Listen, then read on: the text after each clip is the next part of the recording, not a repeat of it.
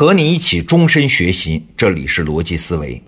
对我们当代中国这个社会啊，最常见的批评就是大家欲望太多了，导致道德滑坡。其实也不只是对现在了，更不只是对中国啊，每个时代、每个国家，我们都听得到类似的声音呢。比如最典型的，英国历史学家吉本在解释罗马帝国的衰亡的时候就说嘛：“罗马人太纵容自己的欲望了。”丧失了公民的美德啊，所以帝国垮了嘛。那在中国历史上就更是如此啊，每一代人都觉得现在人欲望太强烈了，道德太堕落了。所谓的人心不古，说的就是这个现象。那这种话，不管在哪个时代、哪个国家，只要有人说出来，第一，他肯定不缺证据啊，所以振振有词；第二呢，肯定能击中大家内心的感受，所以有强大的说服力。但是恕我直言啊，用这种角度来解释国家的兴衰，来说明一个时代的特征啊，还是一种思想上的懒惰，因为它可以直接导出一个结论呢，就是欲望低的社会是一个好社会。哎，是这样吗？今天我们就来看一个反例：如果人没有欲望了，这个国家会好吗？我说的这个国家就是当代的日本。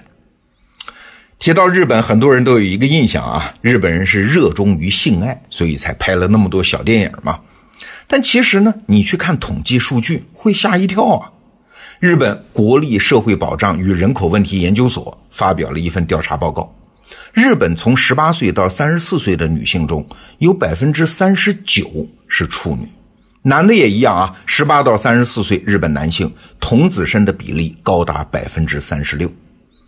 这还不只是反映在性的问题上，也反映在社会的各个方面。比如说，日本人现在没有炒房的欲望，没有炒股的欲望，没有结婚的欲望，没有购物的欲望。宅男宅女是越来越多，谈恋爱都觉得麻烦，上超市都觉得多余啊！一部手机宅在家里就万事不求人呐。所以前些年呢，日本那位著名的管理学大师大前研一就写了一本书，叫《低欲望社会》。它的副标题叫“胸无大志的时代”。在这本书中啊，大前研一说，日本年轻人没有欲望，没有梦想，没有干劲儿。无论物价如何降低，消费也没法刺激起来，经济也很难明显增长。银行的信贷利率是一再调低，但是三十岁前购房的人数仍然是逐年下降啊！不去银行贷款，因为没有什么消费需求。哎，比如说对买车也没啥兴趣，奢侈品消费现在大家都看不起啊，宅文化盛行，一日三餐能够搞饱了就行了，所以日本进入了低欲望社会。哎，为什么呢？这么发达的国家，它怎么就搞到了这步状态啊？大概有这么几个原因。第一个原因啊，是这一代人的遭遇不同。我们都知道，原来日本经济很发达。那他经济最辉煌的时候是哪一代人呢？哎，就是战后出生的那一代人。你想吗？一九四七年到一九四九年期间，日本投降之后，大批军人回到日本，那就生啊啊，所以就催生了一波生育高峰。那这一批孩子呢，在日本的七八十年代长大成人，成为推动日本经济高速发展的主力军。这一代人命很好啊，有钱、有希望、有干劲儿啊。那他们长大了之后呢？就是上个世纪的七十年代，就是我们这一代人啊，他又拼命生孩子，就推动了第二波生育高峰。可是这第二波生育高峰的孩子命运就很坎坷了。他们大学毕业之后，刚好遇上了日本泡沫经济的崩溃，就业困难，收入减少，整天是疲于奔命。所以大前研一就说，战后一代通过奋斗吃到了糖。而这后一代人呢，再怎么奋斗，也只能吃到盐。吃糖的人，如今是拿到高额的养老金，四处游玩，安度晚年。我们在中国各大旅游景点看到的那些日本老人，基本上都是这代人。而吃盐这一代人呢，现在四五十岁了，就是我这一代人啊。虽然还是日本社会的中坚力量，但是各种不如意，始终担忧自己的未来，在身心疲惫中失去了欲望。那这代人的一个典型的状态就是不愿生孩子呀。当然，这也是城市化的结果啊。我们以前说过一句话：城市化是最好的避孕药。那低出生率带来了一个大问题，就是消费萎缩啊。虽然随着什么互联网、物联网的到来，新技术、新产品层出不穷，但是大家除了愿意买一部手机，整天待在那儿刷之外，其他商品它调动不起年轻人购物的兴趣啊。什么汽车啊，什么房子，什么 LV 包包，大家都不愿意去碰啊。你任你怎么宣传，大拍卖、大出血，年轻人就是不动心呐。哎，这是一个原因。那日本陷入低欲望社会，还有第二个原因。就是社会阶层固化。我们都知道，日本社会高度文明、高度发达，社会结构也比较稳定。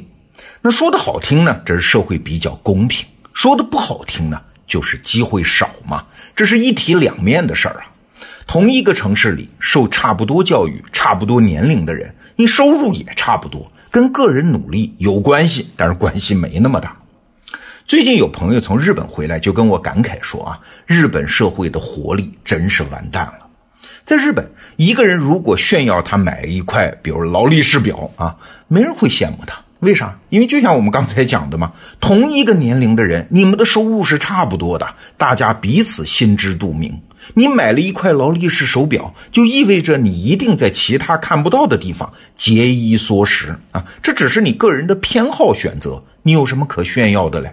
我有什么可羡慕你的嘞？啊！再比如说，在日本，医生的工资确实比其他人高很多，但是医学院的学费也要高很多啊！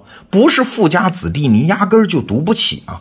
那这个高工资也只是你原来高投入的正常结果，所以也没什么可羡慕的。整个社会既没有明显的不公平，也没有明显的机会，人人都没有妄念啊，这当然就是一个丧失了活力的社会。哎，你想，它的直接后果就是奢侈品卖不掉了吗？原来啊，日本可是国际上奢侈品的消费大国啊，我还记得有一篇文章分析过。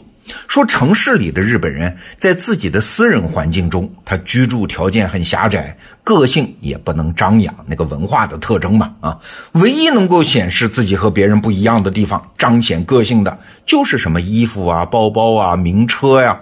所以很多日本中产阶级是拼了命也要买奢侈品。但是现在呢，阶层固化，实现了很多人梦寐以求的社会的高度公平。所以奢侈品也不能显露你的身份，所以购买它的欲望当然就没有了。那日本人堕入无欲望社会，还有第三个原因啊，就是互联网把社会分割成一个个的小型的文化部落。年轻人现在不再追求那些到处可见的东西，什么车呀、房啊，人人都追求，都觉得俗啊。往往毕业之后，我打算开一间小面包房，做一个与众不同的发型师啊，比在大公司上班酷得多呀。或者干脆就躲进虚构的动漫和游戏世界里面宅起来嘛，我无欲无求嘛，这也很酷啊啊！你想，一个现代社会，一个。大规模的陌生人协作的社会，你要想商业发达，那单个产品和服务是需要规模效应的，是需要所有人都去追求某个品类的商品，那企业才能做得大嘛。而现在日本的年轻人呢，都追求自己的小确幸，就是小而确定的幸福。他不消费，或者消费的品类不集中，那经济怎么繁荣的起来呢？你看啊，整个社会的欲望水平低迷，不生孩子，不消费，不奋斗，恶性循环。那最后的结果就是国家的整体衰退呀。那再来反观我们中国啊，现在的中国，在全球大国中，中国人的欲望水平，我们生活在这儿，那是知道的，非常高的欲望水平，人人都想挣钱发财上进。不管什么阶层的人，哪怕已经很有钱、很有社会地位的人，仍然觉得，哎，自己的现状不是自己的未来啊，我还得拼命的奋斗啊。很多人都觉得这样的社会欲望太高涨，这社会不可爱。可是啊，我们如果对照今天日本的现状，你不觉得这恰恰是中国现代社会活力四射的原因吗？